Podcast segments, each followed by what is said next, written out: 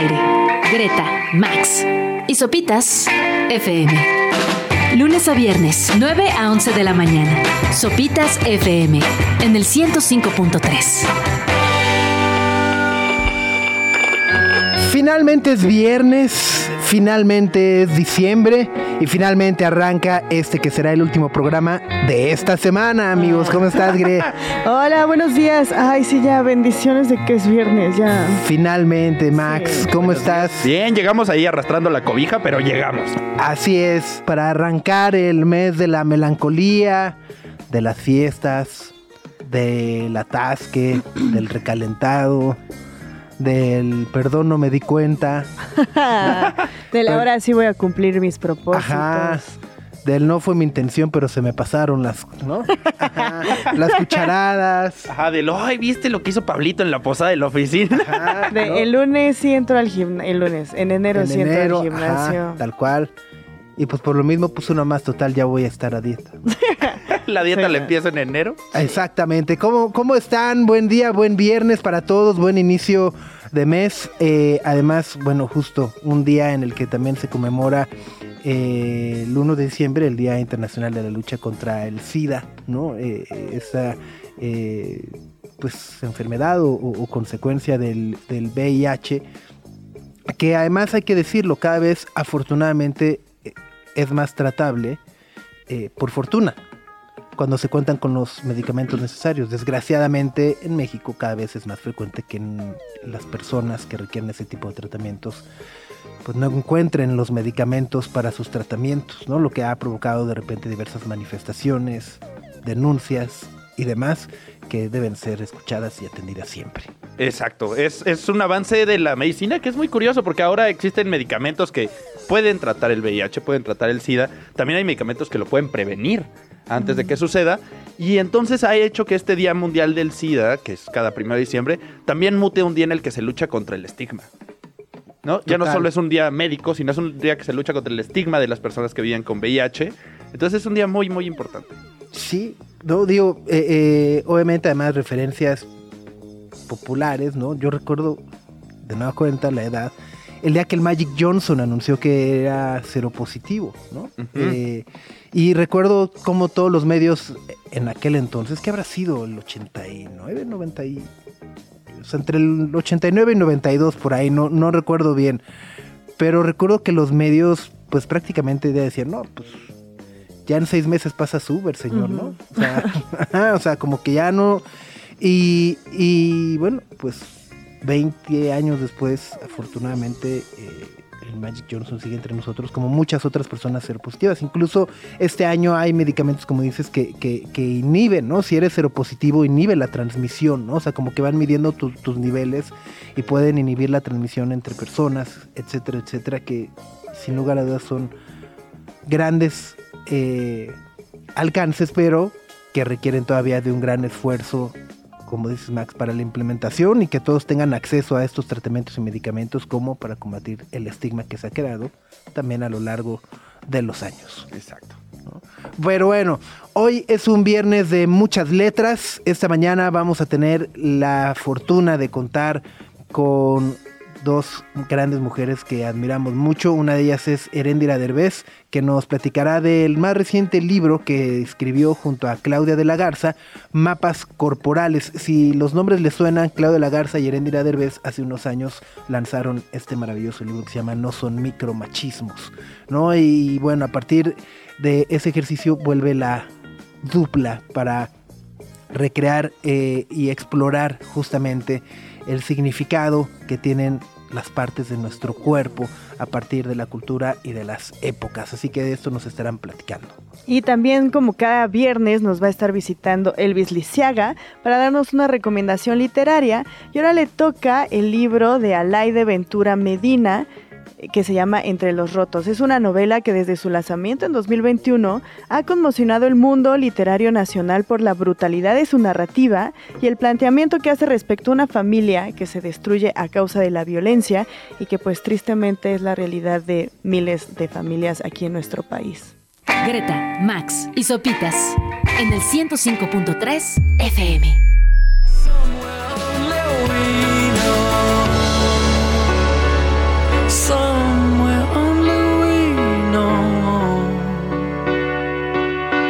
Somewhere Only We Know. Hijo, va a estar muy épico, ¿no? ¿No los viste en el Corona? Eh, no, no los vi en el Corona.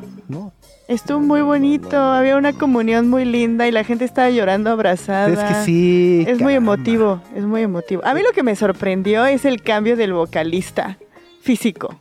Ok, bueno, ajá. Es que Se puso bien. se puso bien.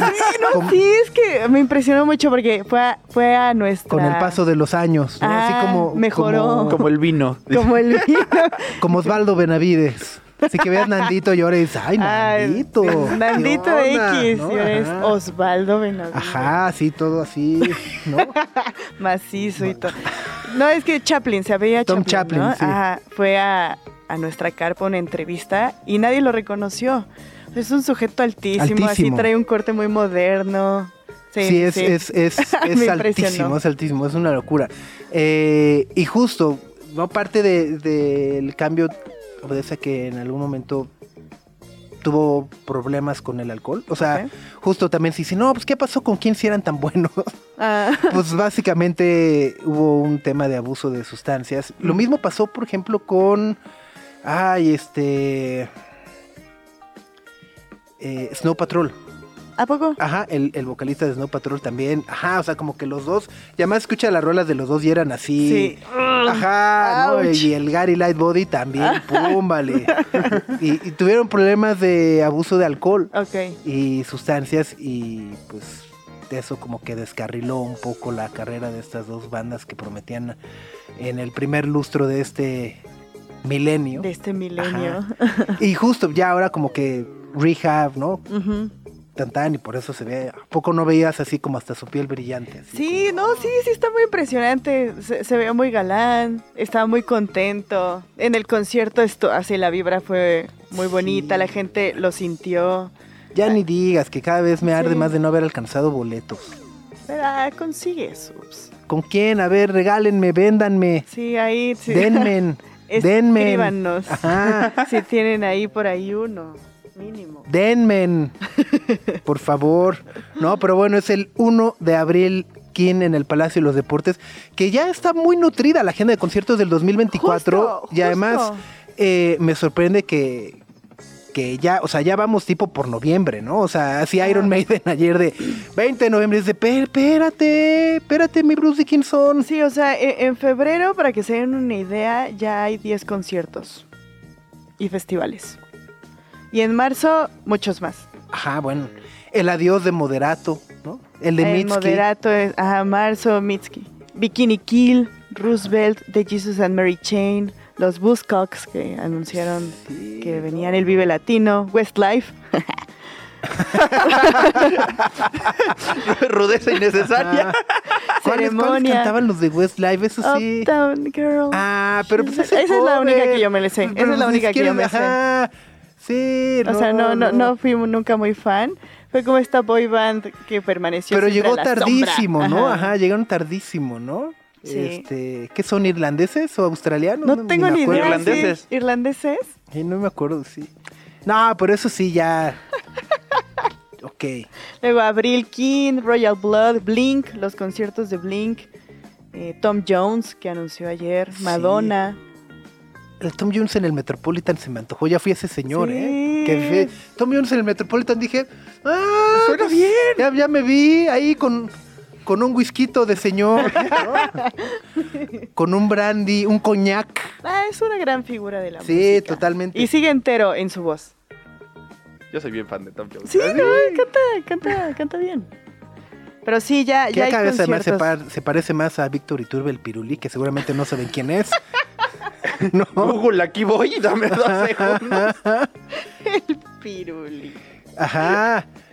Que además, eh, o sea, si hay documental de Paco Stanley, debería haber un documental de Víctor Iturbe el Pirulí, porque fue de los primeros cantantes o de las grandes eh, figuras públicas, o sea, muy conocidas, eh, que fue asesinada en ¿Ah, sí? México, en la Ciudad de México. Ajá.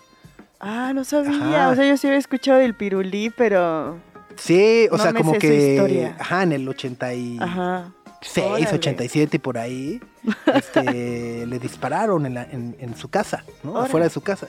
O sea, Y- fue crimen pasional, como le dicen. Pues no, no, ¿Quién no sabe? sabemos, ¿no? O sea, Ah, nunca fue resuelto. Por eso Oh. digo que así como, así como hicieron el de Paco Stanley. Deberían de hacer uno del pirulí. De nada, Diego Enrique Osorno. Ahí está, proyecto 2025. sí, sí, sí. No, ¿qué, qué historia, claro. Estaba la mañana del 29 de noviembre de 1987, el Ok. Pirulí estaba en su casa en Atizapán cuando alguien llamó a la puerta. Y Él pum. pensó que era su hija, abrió y recibió seis balazos. Ah, seis balas. Y nadie sabe qué. Órale. Qué Pero bueno, fuerte. si los googlean, ahora van a ver a lo que me refiero con que Tom Jones cada vez se parece más. Bueno, pero Tom Jones Físicamente está a- como así, para, ya parece pasita estirada, ¿no? Pero canta bien, canta bien. Igual que. Víctor Iturbe el Pirulí. Que en paz descanse. Que en paz En paz descanse. descanse, Pero exactamente. sí, también va a venir Peter Hook. Por, Idols. por enésima vez. Ajá. Ah, es Peter Hook. Está bien. a mí me cae bien. Idols también Idols está por padrísimo. veinteava vez. Ajá. Pero iría a verlos otra vez. Sí, sí, sí. Sí, sí, sí. Y ya. Bueno, Por ahora. faltan muchos, faltan. O sea, Idols es hasta octubre. Ah, su. O sea, ya tenemos Sí, no, para lo que digo, o sea, Iron Maiden en noviembre es así de... "Esperen, Ah, sí, es cierto. espérense". Ajá. ¿No? Es este, o sea, está todo dar, pero... Este... Ah, pero otra vez no es como resentirlo así de... "Ah, no va a poder ir a ah, todos. Sin contar los de Carol G. Ah, los de Carol G en el Azteca. Es en febrero. ¿Cuántas fechas llenó Carol G? Como tres, ¿no? Ajá. Dos, tres. Arranca el 8 de febrero. Y bueno, Morrissey que está Ah. anunciado, pero que no sabemos si va a pasar, ¿no? Yo tengo esperanza de que sí. 3 Tiene un asterisco febrero. ahí en el calendario, pero Ajá, que a lo mejor le da un escalofrío y dice, no, ya no, ya no, lo, ya no llegamos ni mucho menos. Así que bueno, pues justo va 2024, si, si están recibiendo su aguinaldo, dicen, no, ahora sí lo voy a ahorrar. Ajá.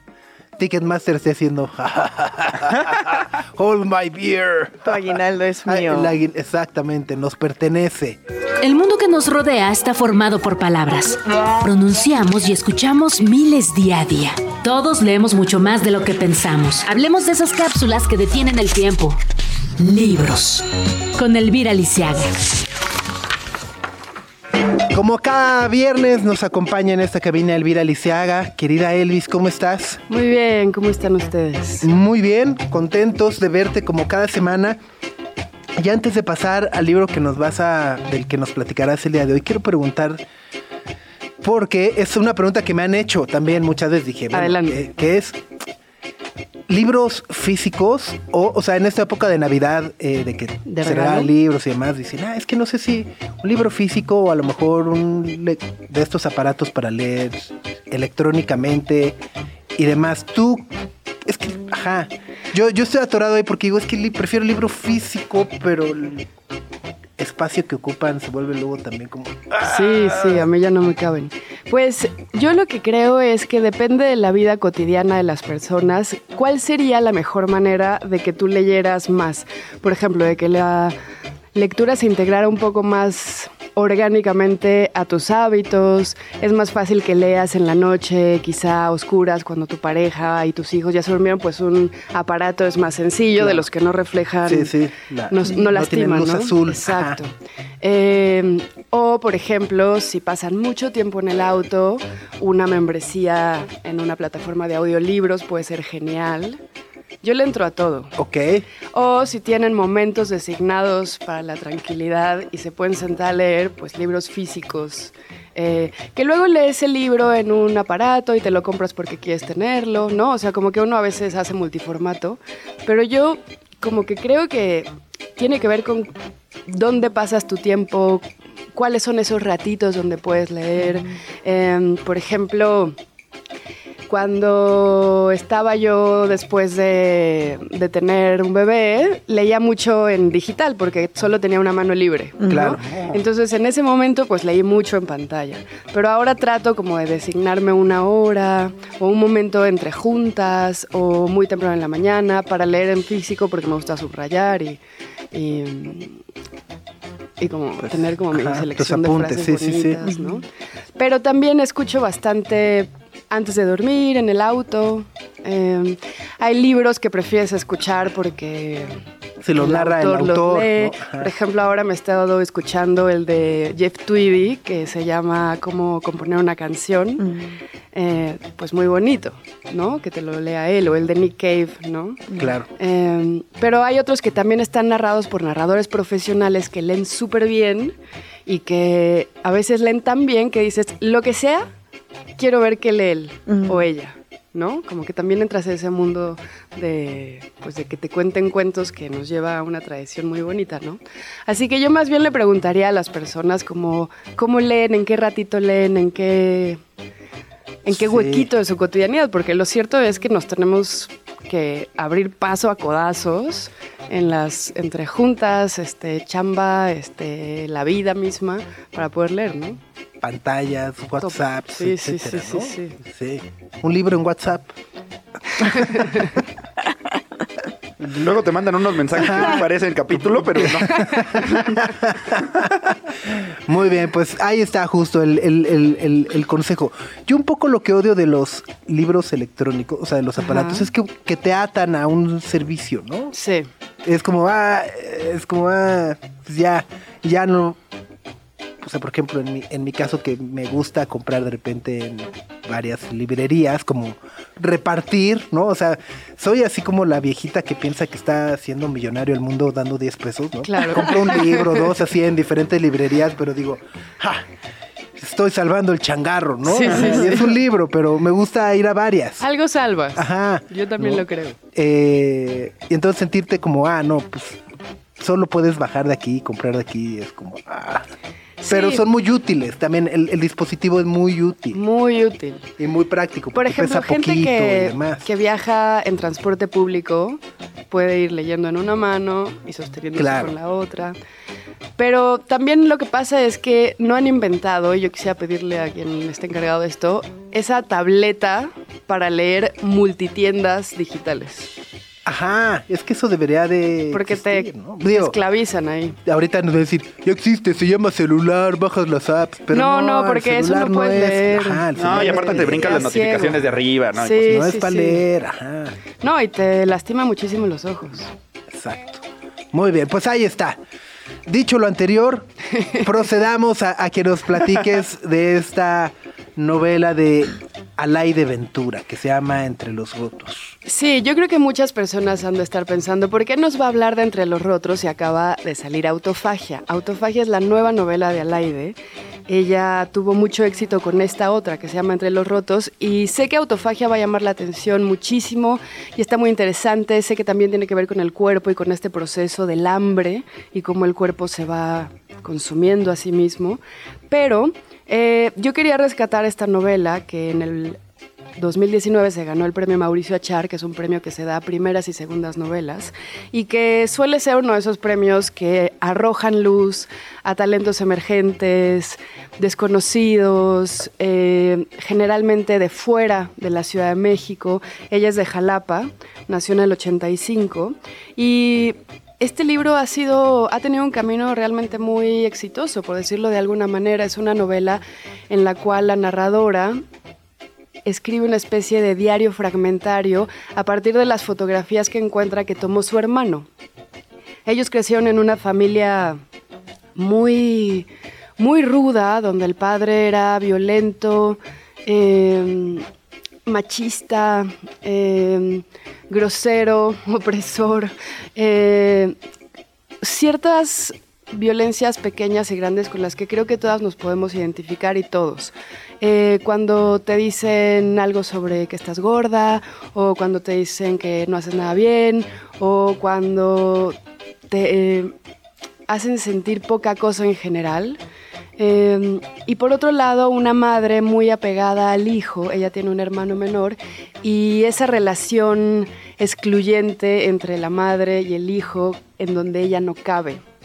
Entonces la relación es tan tensa en la familia que el hermano un día deja de hablar y hace una especie de voto de silencio, casi inexplicable, como una especie de, creo yo, de autocuidado, de una barrera, eh, de un mecanismo de defensa. Y entonces ella empieza a tratar de interpretar este silencio y empieza también a tener una relación con el padre y lo lee como una traición a su madre, porque el padre es violento con la madre también, y al hermano. Entonces empieza como una fragmentación de la personalidad de la narradora muy conmovedora y al mismo tiempo que puede hablar de cualquier familia mexicana que se haya enfrentado a un rompimiento de la familia. Entonces es una novela ruda, pero tampoco quiero que se vayan con la idea de que van a llorar durante todas las páginas, porque es una narradora poética, muy inteligente, muy incisiva, sin miedo a exponerse. Es una narradora también que para mí, donde yo he conectado con ella, es en esa, en esa sensación de no encontrar en dónde perteneces una vez que creciste y tienes un bagaje doloroso.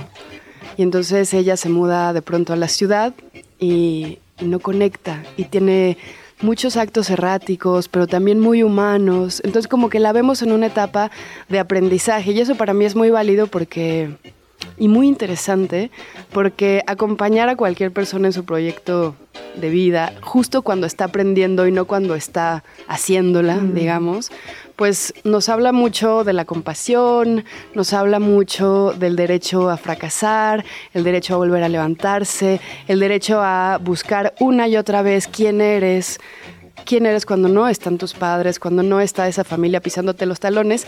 Y quizá lo más importante de esta novela, creo, es la relación entre hermanos que es entrañable a pesar del silencio. Cómo entre ellos se crea una especie de salvación y una especie de relación que no pasa por el lenguaje, que no pasa por la normalidad, que no pasa por las convenciones en las cuales damos y recibimos amor. Y a lo largo de la novela ella va como haciendo una especie de juego con las palabras, como que normalidad, y la define, eh, paternidad, casa y va como definiendo diferentes palabras que son claves en la historia y es un juego muy interesante porque ella usa el lenguaje, ocupa ese, ese espacio de existencia que es el espacio que el hermano se niega. Wow. Eso está. o sea, suena muy conmovedor. Sí, lo es, lo es. Eh, sí, sí, sí, sí. Nudo, en la garganta.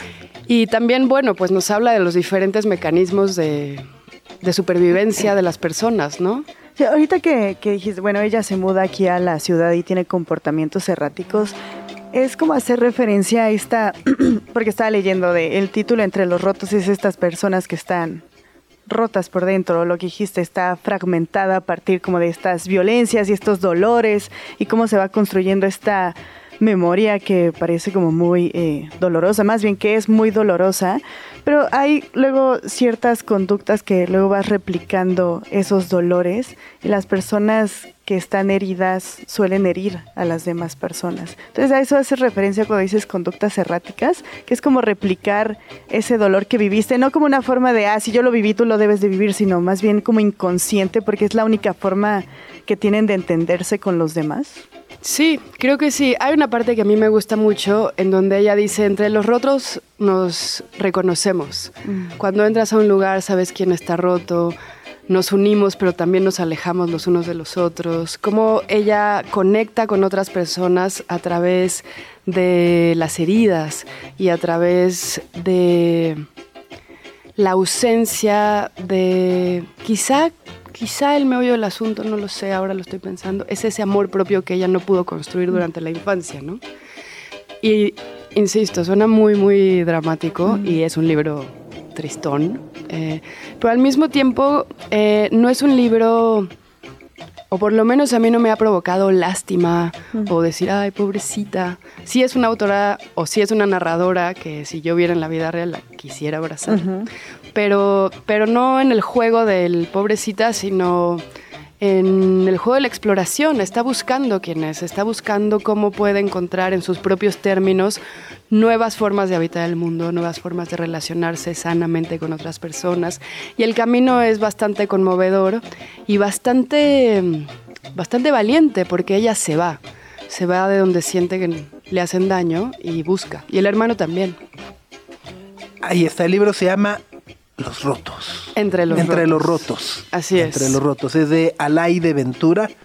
Y mencionabas que acaba de salir la tercera. acaba de salir Autofagia, de la cual ya hablaremos más adelante. Justo me acaba de llegar, la voy a leer. Tengo muchas ganas. Ya en esta novela, Entre los Rotos, hay algo de la narradora que tiene que ver con el cuerpo y con ese estigma sobre el cuerpo eh, y su, no sé, como como su crítica, eh, una forma de violencia con el juicio, eh, el comer como lastimarte, eh, como toda esa relación íntima, invisible y silenciosa que una tiene con su cuerpo, sabiendo que a veces es donde puedes recibir amor o rechazo. Mm. Oye, y hablando de esta relación silenciosa me lleva. Este, y de estos pequeños pues diálogos internos, estaba leyendo una entrevista con Alay de Ventura en la que habla de esta parte de que por qué definió las palabras que comentabas entre los rotos y dice que a ella le obsesionan mucho los diccionarios y las listas y que lo ve como una forma de poder controlar cosas chiquitas y cosas que tienes en la mano cuando el mundo a tu alrededor es muy difícil. Ay, me gusta eso, sí. Este libro tiene no solo este como diccionario que es una especie de río que corre y atraviesa la novela, sino que tiene muchas listas también y son padres, como cosas que heredé de mi padre, cosas por las que mi hermano pudo haber dejado de hablar, cosas que me hubiera gustado, ¿no? Y eso a mí me encanta, me encantan las listas en los libros. las encuentro muy frescas. Total. Pues ahí está, es Entre los Rotos a la I de Ventura. Muchas, muchas gracias, querida. Al contrario, feliz fin de semana, feliz Sí. diciembre. Nos vemos el próximo viernes todavía. Claro. O ya, así de- ya. No, Ya. no, no. O sea, ya, nos vemos, ya nos- lo vemos en enero, Milik. No, y en enero Saludos viene regresando, lo empujas para febrero. Ya. bueno, pueden seguir a Elvira Liceaga en todas sus redes como Shubidubi. Háganlo y disfrútenla. Radio Chilango.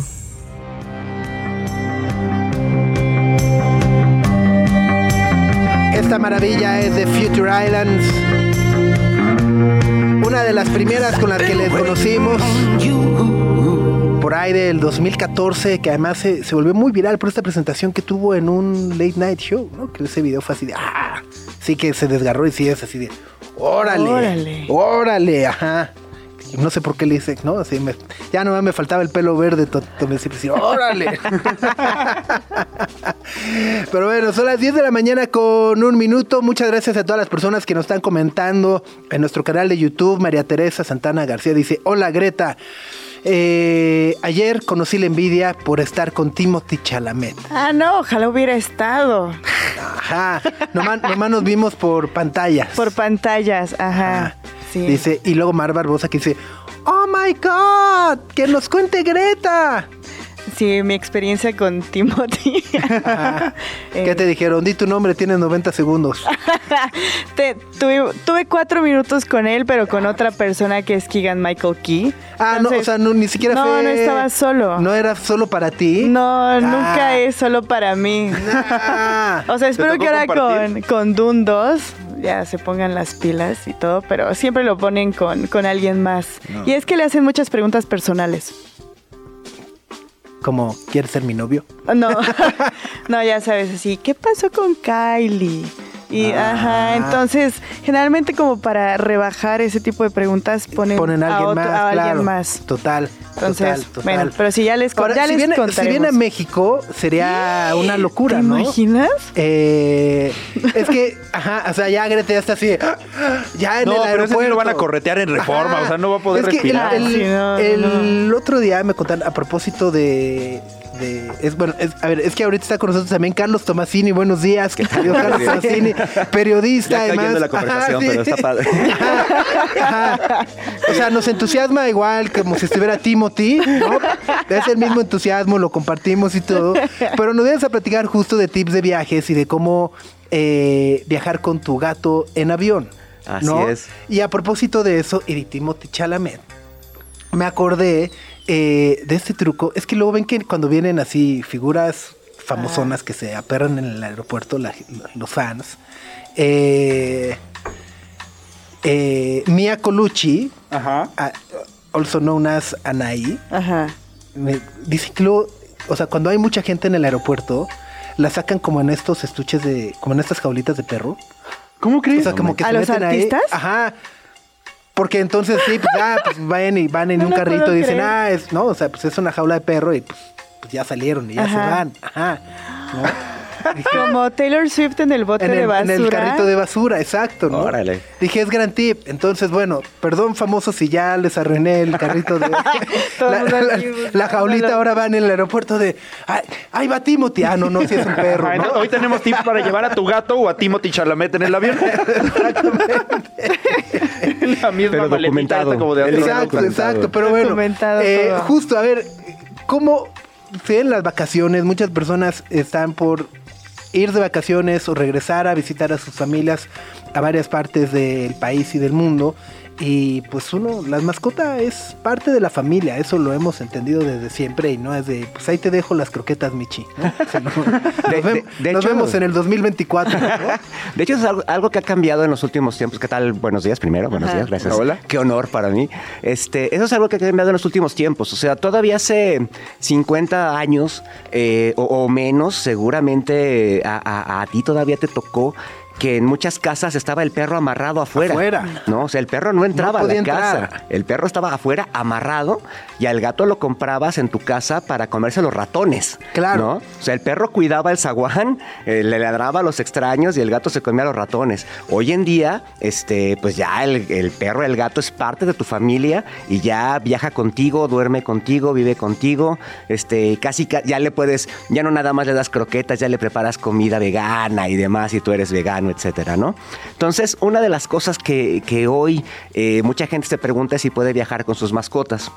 Con el perro, pues es un poquito más fácil viajar, pero con el gato tiene sus, sus, sus detalles, ¿no? Joven. Porque, por ejemplo, eh, al gato en particular, es- el gato le gusta estar en su espacio, el gato es de territorios y al gato no lo molestes, ¿no? Entonces, Claro. eh, de hecho, ah, es muy común, por ejemplo, la caricatura de Garfield de ver cómo lo quieren meter a la jaula y no se Nunca deja, se ¿no? deja, sí. Nunca se deja, ¿no? Entonces, los gatos difícilmente eh, van a querer salir de su entorno, salir de su casa, ¿no? Llevarlo al veterinario es un show, etcétera.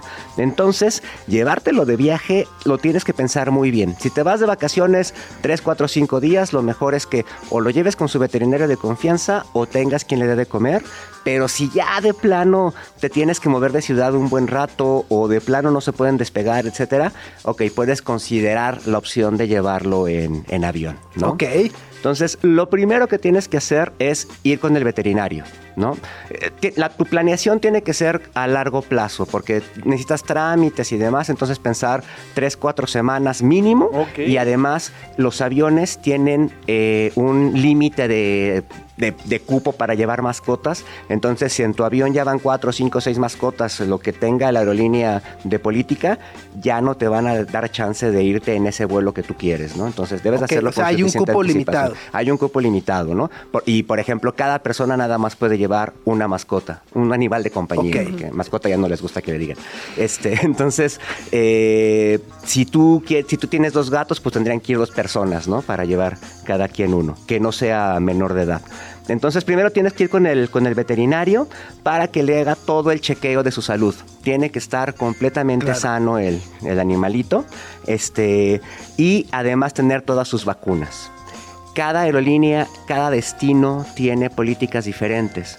Entonces, si tú vas a, no sé, algún país de Centroamérica, Claro. tendrás unas políticas. Ah, si vas a un país de Europa, tendrás otros. Hay otros en los que inclusive no puedes entrar con tu, con tu animal de compañía, dependiendo raza, tamaño, etcétera. También hay límite de peso, también dependiendo de la compañía, etcétera, ¿no? Entonces, tienes que eh, verificar las legislaciones locales de cada lugar al que visites y de cada aerolínea. En México, lo que se requiere básicamente es la cartilla de vacunación y el certificado de sanidad animal. En ambos casos, tu veterinario es el que te puede explicar. Eh, hay gatos que son nerviosos, ¿no? El gato siempre tiene que ir contigo en la cabina. El gato no se puede documentar por nervios, por salud, etcétera. Entonces el gato tiene que ir contigo en la cabina. Eh, le debes de comprar una transportadora con eh, las especificaciones de aerolíneas. Si tú te metes a, a una página de estas de compra de cualquier Ajá. en línea, le pones que eh, una transportadora para gato con las características para aerolínea y el gato siempre tiene que ir frente a ti en la en el en el asiento de enfrente, O sea, ¿no? O sea, es, como si O sea, fuera no tu lo puedes mochila. subir, no lo puedes- No lo no, puedes no. subir ni traer el gato fuera de su transportadora en, Durante el en- vuelo, durante el ¿no? vuelo, ¿no? O sea, el gato siempre debe ir en la transportadora abajo donde pones tu mochila, ¿no? Entonces, esas son las eh, lo- el tamaño que debe de tener la, la transportadora. Eh, hay gatos que son muy nerviosos, entonces mucha gente eh, dice, ay, yo le puse a mi gato estas feromonas y con eso se calmó, o por ejemplo, Claro. hoy hay muchas cosas de cannabis y demás que te hay venden un cat, ¿no? libremente. Que le das al gatito y... Exactamente. Sí, sí. Pero, pero eso te lo tiene que recomendar tu, tu Tu veterinario, Claro. claro, ¿no? Porque hay mucha gente que se los da así, pues bueno, pobre animalito, imagínate si viaja dos, tres, cuatro horas.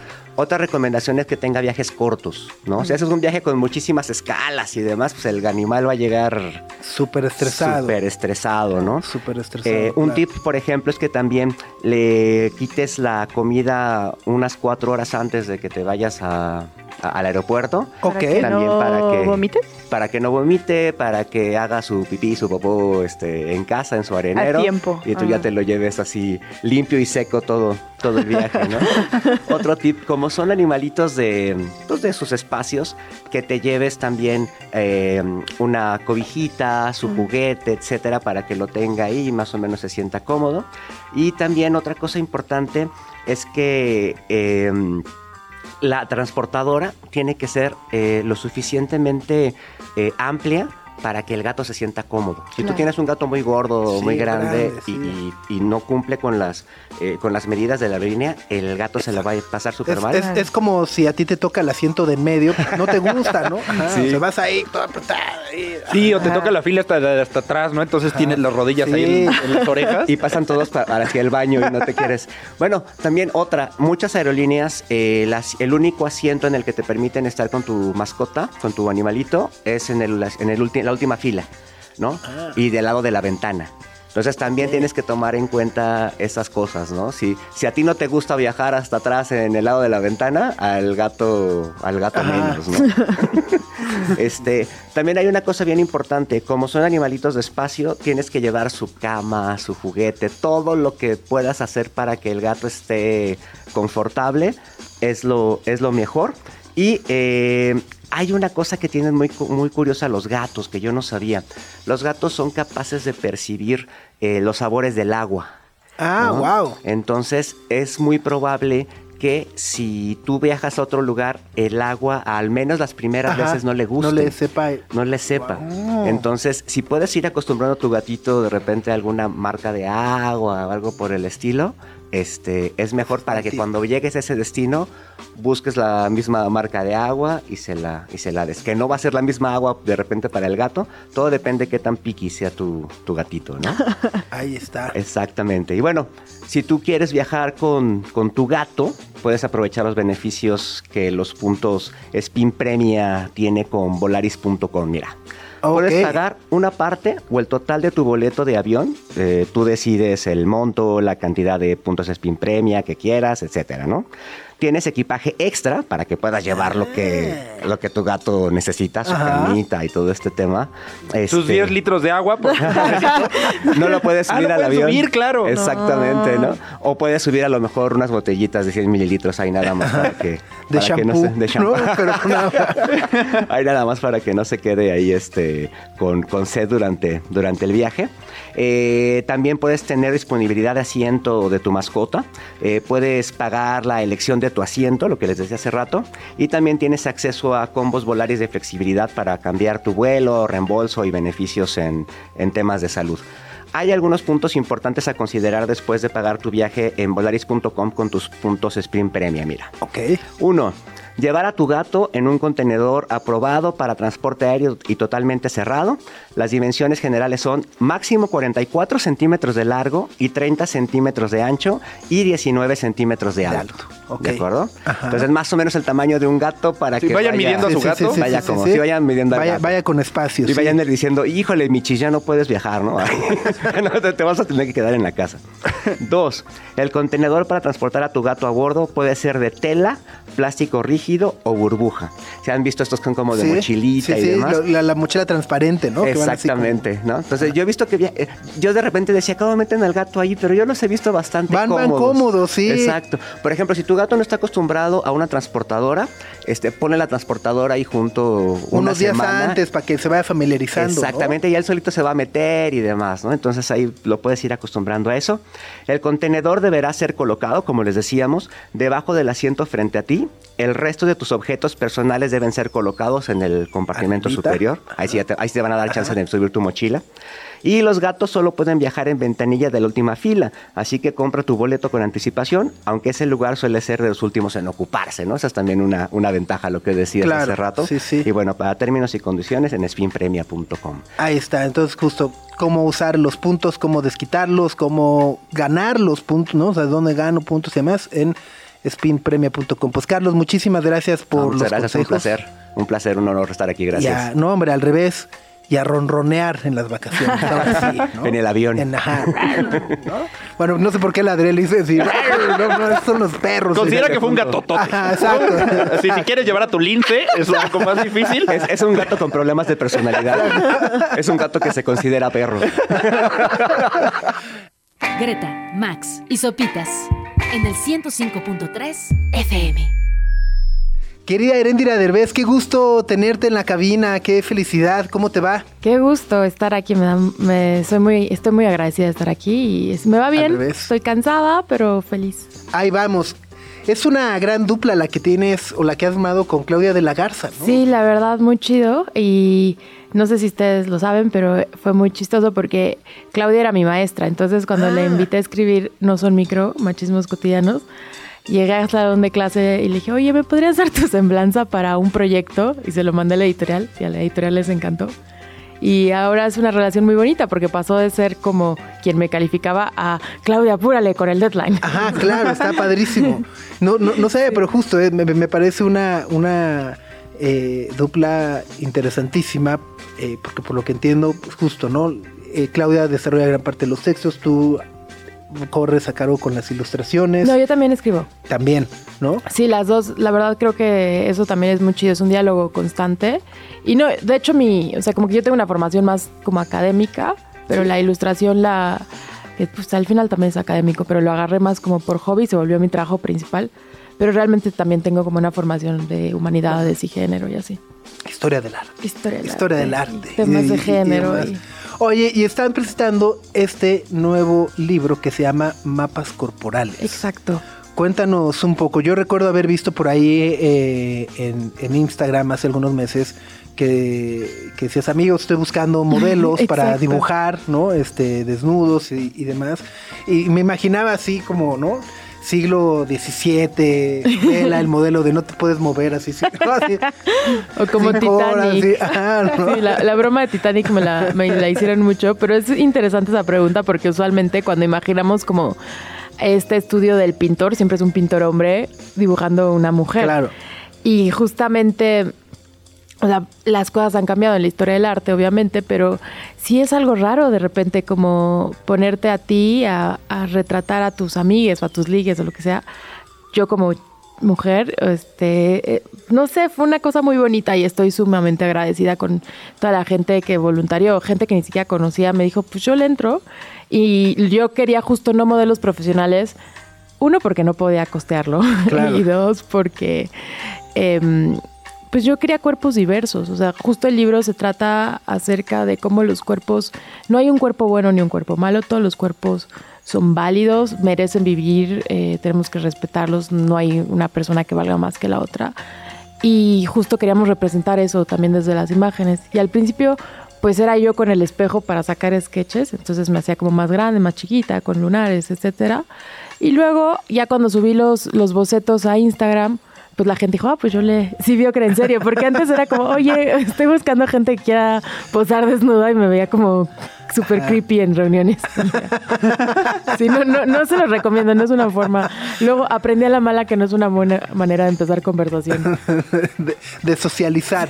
Oye, ¿y de dónde surge eh, eh, la, la idea o, o- o la necesidad de explorar eh, no solamente la diversidad de los cuerpos, porque además eh, justo pues vas aprendiendo o van explorando este, diversos partes del cuerpo, ¿no? Es como regresar un poco al kinder de rodillas, pie, manos y cabeza, ¿no? Pero de una manera eh, un poco más cotidiana y, el significado que como sociedad o como individuos le, le, damos a los cuerpos. Eh, pues la verdad, la idea se le ocurrió a Claudia cuando la editorial nos pidió un segundo tomo, hacerlo de los cuerpos, y a mí me pareció estupenda porque queríamos, o sea, y no sé, bueno, ustedes se han dado cuenta cómo está el mundo, no quiero deprimirles, pero pues la avanzada de discursos súper racistas, súper transfóbicos, gordofóbicos, está así con todo. Y, sobre todo el tema del, racismo y la transfobia, últimamente viendo, por ejemplo, Argentina o, Holanda, etcétera, pues es, es de terror Italia. Y entonces y bueno, México ya no platiquemos.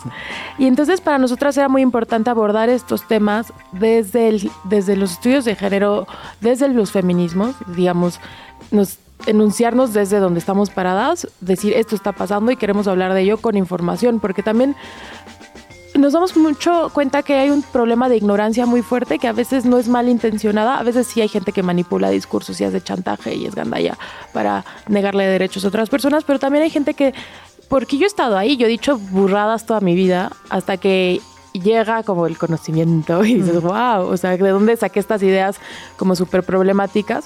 Entonces, este libro es mucho como de historia de la ciencia, historia del arte, historia de la medicina.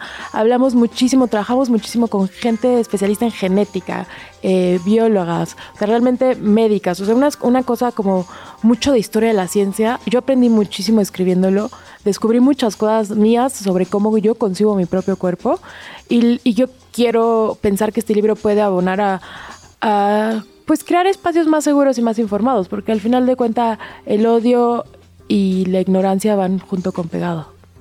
Estamos platicando con Erendira Derbez, autora de No son micromachismos, un maravilloso libro editado hace que tres, cuatro años. No, salió en 2020 cuatro casi. Ay, no. Y que bueno, ahora está lanzando mapas corporales, igual de la mano de Claudia de la Garza. Radio Chilango. Seguimos platicando con Erendira Derbez, eh, coautora de Mapas Corporales al lado de Claudia de la Garza. Y, y, te quería preguntar, hablando de este nuevo libro y del libro que habían hecho antes, el de No son micro machismos cotidianos, eh, nos estabas contando que aprendieron mucho haciéndolo. Total. Y es algo que pasa, al menos me pasó cuando leí No son micro y ahora con este mapas corporales, el formato que usan. El formato que usan es casi enciclopédico, muy didáctico. Estás leyéndolo como si fuera casi un diccionario, ¿no? Tema por tema. y que, yo amo hacer listas. Justo ahorita que estaban hablando, eh, que Elvis estaba hablando de Alaide Ventura, que además también creció en, en Jalapa, en Veracruz, como yo. Ajá. No sé si es el agua o el café veracruzano, pero yo hago listas para sobrevivir. O sea, no. Pero, pero las listas son muy fáciles para aprender. Entonces son libros que, obviamente, son muy interesantes, son muy bonitos, los diseños son preciosos, pero aprendes mucho en el camino. Muchísimas gracias por leernos y por el comentario. Pues justamente como que, mm, a ver, Claudia y yo vi, como que estamos mucho como en un contexto académico todo el tiempo pero entendemos que no es el único ni el más importante, ni que las discusiones ni las conversaciones más profundas están ahí. Quizás un poco las más pretenciosas a veces, pero no. Y no es por decir que la academia no importa, obviamente es muy importante las universidades y lo que producen, pero también creo que nos tenemos que que cuestionar acerca del elitismo de ciertas formas de compartir el conocimiento y para nosotras es muy importante decir esto sabemos, esto hemos aprendido y de esto queremos platicar. Sobre todo, yo siempre lo digo todo el tiempo, en un país como el nuestro donde hay tantas desigualdades, acceder a estudios universitarios privados o públicos son un, son un, no deberían de serlo, pero son un privilegio. Entonces, creo que compartir lo que sabemos, porque no lo sabemos ya gratis. O sea, hay gente que nos enseñó, hay gente que nos cuidó, llegamos a aprender porque hay mucha gente que está detrás de nosotros, de nosotras, pues es bien importante pues dar algo a cambio. Entonces yo sí veo en la divulgación como una especie de trabajo muy importante en términos de remuneración social, por decirlo así. Y me gusta mucho, o sea, no es la única forma en la que escribo. Eh, de hecho, creo que la mayor parte de mis textos son o periodísticos o académicos, pero me fascina hacer divulgación porque además es muchísimo más difícil. Una pensaría que no, pero tienes que buscar una manera de platicar cosas muy complejas de la manera más eh, Digerible. digerible, porque no es simplista. Siempre apelamos a que nuestras lectoras, nuestros lectores son personas súper inteligentes y, y pues sí, o sea, es un, es un diálogo. Sí, claro, cómo crear una conversación en lugar de que parezca una sesión aleccionadora de esto es lo que tienes que saber y esto así lo tienes que entender, ¿no? Parte un poquito más de el entendimiento a partir de tu contexto con la información que ustedes dan. Y a mí eso me parece muy Sí, valioso. Yo trato de, de hacer así mi trabajo. Mi vida privada, yo creo que sí soy una persona que sienta así como, ¿cómo es posible que dijiste esto? Ya sabes. O sea, sí, sí puedo regañe- ser regañona y, y así, pero en mi vida como escritora me gusta pensar que es un diálogo, porque como les dije hace rato, yo he dicho muchas tonterías y he creído muchas tonterías. He, creído cosas súper gordofóbicas, cosas súper racistas, súper misóginas. Y entonces, como que a veces también cuando escribo le hablo a ese Erendira adolescente perdida por el mundo que necesitaba eh, información y lo hago con mucho cariño porque también lo escribo para mí yo del pasado. Sí, porque así fue como crecimos. Eso fue lo que nos dijeron que tenía que hacer. Y justo ahorita que estábamos eh, platicando, me acuerdo que hace unos años salió un estudio en el que decía que una mujer con sobrepeso eh, tiene que mandar 37% más aplicaciones de trabajo para obtener el mismo número de entrevistas que una mujer delgada. ¿no? Es- Entonces es como el entendimiento que tenemos de nuestros cuerpos a nivel individual y cómo se refleja en un nivel como social o de comunidad, tiene consecuencias reales. No solo es esta parte de las conversaciones que creo que luego se quedan de ámate a ti misma, valora Sí, tu no. cuerpo, no importa esto, no son defectos, es parte de, sino más bien las implicaciones que sí son reales y afectan económicamente, psicológicamente, o sea, Sí, el bienestar de las Ajá. personas. Justo ese, qué, qué bueno que citas esa, ese estudio, porque nosotras justo en, en la parte de gordofobia en el libro, hay, eh, hace poco salió un artículo en, la, en The Economist, la revista esta inglesa, pues bastante de, de señores conservadores, pero que tiene cosas muy interesantes, en el que explican cómo, bueno, es un paper que lo vuelven periodístico, en el que explican que una mujer tiene más posibilidades en Canadá, Estados Unidos y algunos países europeos de subir, de ascender eh, de puesto haciendo dieta que haciendo una maestría. no. Wow. Sí, o sea, esos tipos de datitos te quedas congelada. Y, y no lo, y no, lo peor es que no se me hace raro. O sea, todas las que hemos trabajado en ambientes de oficina, etcétera, pues hemos visto los, los sesgos, cómo te tratan, si- a veces incluso de hecho que te tengas que como que infantilizar y, ay, sí, lo que usted quiera, jefe, es, es brutal y también tiene que ver con la demanda a tu físico, o sea, tienes que verte siempre como súper joven, súper delgada, etcétera. Es como ser un objeto de consumo hasta en el trabajo. Sí, sí, sí. Ay, qué duro. Sí. Qué horrible. Sí, sí, sí. Oye, y hoy presentas, hay una presentación del libro en La Condesa. Sí, exacto. En un lugar que se llama Casa Criatura, que también es una podcastera, porque se llama Antifaz, que les recomiendo también. Ah, buenísimo. Sí, sí, sí, sí, del, del audio. Y eh, es a las 7 pm, es casi que Ámsterdam. Y los datos están en arroba no son micro o arroba rderbez en mi Twitter, porque sí tienen que, bueno, ahora se llama X, pero le sigue diciendo Twitter. Y tienen que hacer registro previo, nada más. O sea, pero es, es gratuito, etcétera, y, y hay espacio, pero pues sí tienen que registrarse. Buenísimo.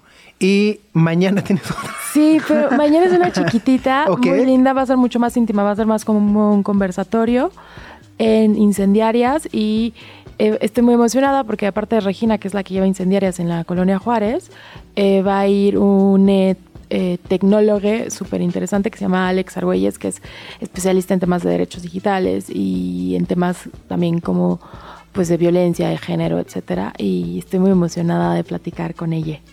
Está, está padrísimo. Hay algo que me, que me hace reflexionar del libro y es también el entendimiento que tenemos del cuerpo como si fuéramos un, el mismo cuerpo toda la vida y va cambiando, ¿no? Y cómo va modificando dependiendo no solamente de, de- de la edad, sino también de las etapas, de repente justo, ¿no? La, la maternidad, el posparto, eh, ¿no? Eh, o sea, esa parte que es como tan flexible, pero los juicios son rígidos. Claro. Y, nos, y hacia nosotras mismas. Y usualmente hablo mucho como, como mujer, porque pues es el cuerpo que conozco y soy una mujer cisgénero, etcétera. Pero también me importa hablar mucho acerca de las como los hombres también tienen una presión terrible sobre sus cuerpos, que obedece como esta idea de masculinidad de hombres fuertes que no lloran, eh, su- ya sabes, abdomen firme, pago la cuenta. Que es, además, es que es ridículo, pero es la realidad. Pero además tiene muchísimas consecuencias en términos de salud. O sea, tú ves las estadísticas de hombres cis que se suicidan, nada más empieza eh, este, este pico hormonal que se llaman usualmente andropausia, o por ejemplo, los daños físicos de no llorar. Porque cuando lloras hay un proceso químico cuando liberas las lágrimas, digamos, o sea, hay distintos tipos de llanto, de hecho lo pueden ver en el libro, de llanto para limpiar el ojo, por ejemplo, que es uno. Pero cuando lloras por el coraje, por tristeza, etcétera, el tema de la oxitocina en tu cuerpo, o sea, a nivel hormonal, te, te liberas también, te tranquilizas y eso te da mucha eh, paz mental, pero también te hace mucho bien físicamente a tu cuerpo. Entonces imagínense a los hombres que desde chiquitos les dicen no llores, lo que se están haciendo en términos de salud mental y en términos de salud física. O sea, todo, todas nuestras eh, constructos sociales que nos aprietan, todas las cajitas que nos aprietan que tienen que ver con los constructos de género, tienen repercusiones en nuestra salud física. Y entonces, pues sí, creo que también es un libro que le puede interesar mucho a los hombres, a los hombres cis, para replantearse su propia relación con otras personas y con ellos mismos. Ahí está, es Erendira Derbez. El libro ya está disponible en, en todas las librerías. Sí, a veces se acaba, pero pídanlo. Pídanlo, pídanlo, Por pídanlo. favor, así. Oye, y te tengo, te tengo que preguntar antes de irnos. eh, con Estudio Plumbago, ¿hay calendarios aquí en Este, este año, no hay calendario No, no, en Estudio ok. Plumago porque Estudio Plumago es, es el estudio en el que trabajo con mis socias, Marta y Poncho. Pero por el tema de, de los costos del papel y la inflación, Ah. era, era demasiado caro producir un calendario y no, no era costeable. Y como nos gusta imprimir en México y no mandar a imprimir a China, pues tenemos que pensar otro modelo de negocio. Ok, Pero muchas gracias por No, no, no, preguntar. no, no, no.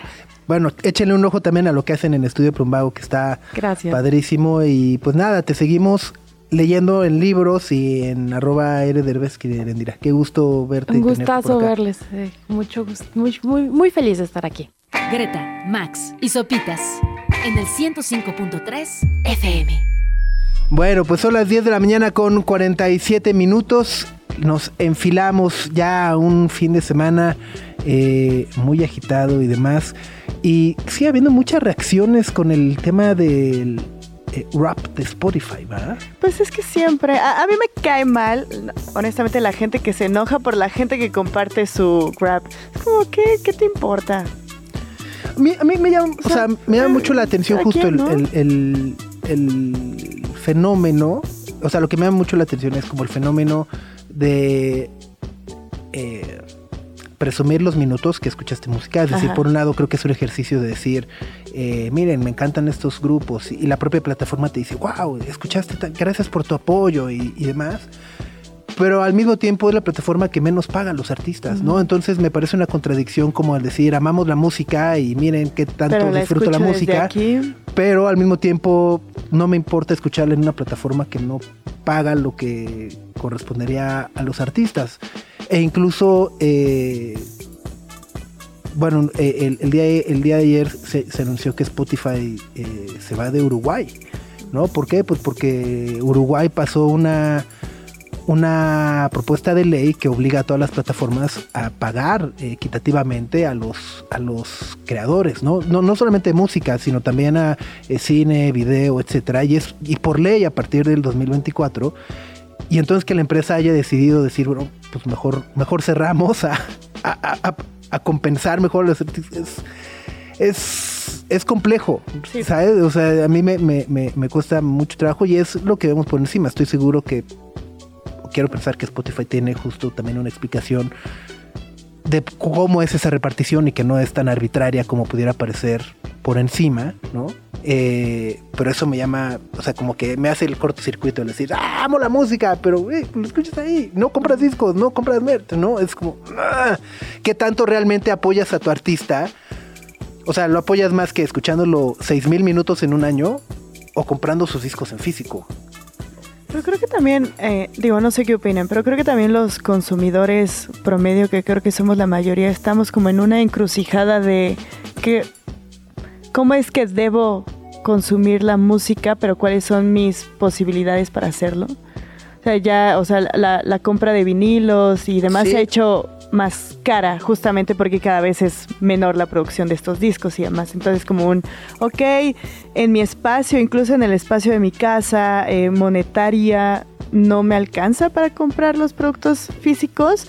Está mucho más a mi alcance el streaming, pero las plataformas justamente son las que no están ofreciendo como esta... Estas, estos Sí, o sea, escenarios porque además justos incluso hasta- para los hasta- artistas. Hasta les debería de tocar más los artistas porque ya no hay gastos de producción. O sea, ya no están fabricando este, las cajitas de los discos o, o- o el papel para el, para El librito portadas, que venía antes. Ajá, eso ya no, es- o sea, ese gasto ya no existe, ¿no? Eh, vaya, al mismo tiempo también pues dirán, pues sí, antes un disco te costaba 200 pesos, ahora por 200 pesos tienes acceso a millones Sí, eh, de- infinitas de, de- de música. ¿no? Eh, y creo que es ahí donde sigue atorado Sí, sí, sí. El, el- el tema y, y de nuevo cuenta en la distribución, porque hay plataformas de repente eh, como Bandcamp que de repente tenían sus promociones, ¿no? Decían, no, pues los viernes son de los artistas y, y todo lo que ganemos ese día va directo a Va los directo artistas, a ¿no? O sea, creo que es ahí un poco como esta flexibilidad de, eh, o esta cercanía de decir, ok, eh, a lo mejor tenemos ciertas políticas, pero también entendemos que hay nuevos artistas y que queremos apoyar nuevos artistas. Y de repente las, las, las políticas como las que se anunciaron recientemente de, ah, pues si tienes menos de mil reproducciones, ya ni si, o sea, olvídate de los tres centavos, ya no te vamos a pagar nada si no tienes mil reproducciones. Cero, Ajá, cero. Y eso ha llevado a varias ag- agregadoras como Altafonte, ¿no? Eh, varios serios independientes, al mismo tiempo a, a despedir bandas, a decirles, oigan, pues ustedes como no tienen no reproducciones, este, pues lleguenles, ya no los vamos a representar, ¿no? Sí, sí, Y entonces eso se genera en este eh, pues línea de producción de que pues cada vez hay menos bandas, eh, cada vez los músicos necesitan más trabajos para poder llevar a cabo eh, pues, super- su supervivencia y al mismo tiempo pues eso les deja menos tiempo para crear, menos tiempo para ensayar, menos tiempo para conceptualizar, tocar, etcétera, etcétera y nos quedamos pues escuchando exactamente lo mismo porque pues es lo que hay. lo que hay, lo que funciona y lo que va por los millones y millones y millones. Pero bueno, pues nada, creo que con esa reflexión. Piénsenlo.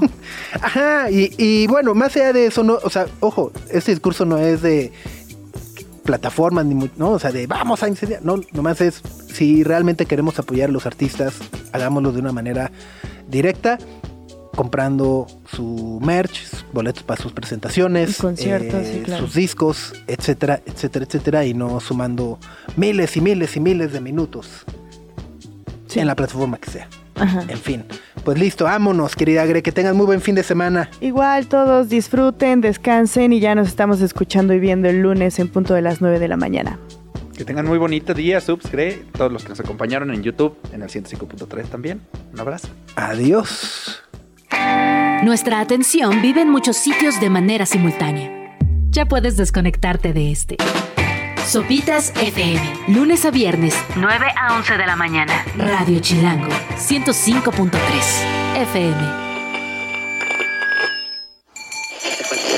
Radio Chilango. La radio que... Viene, viene, ¿eh?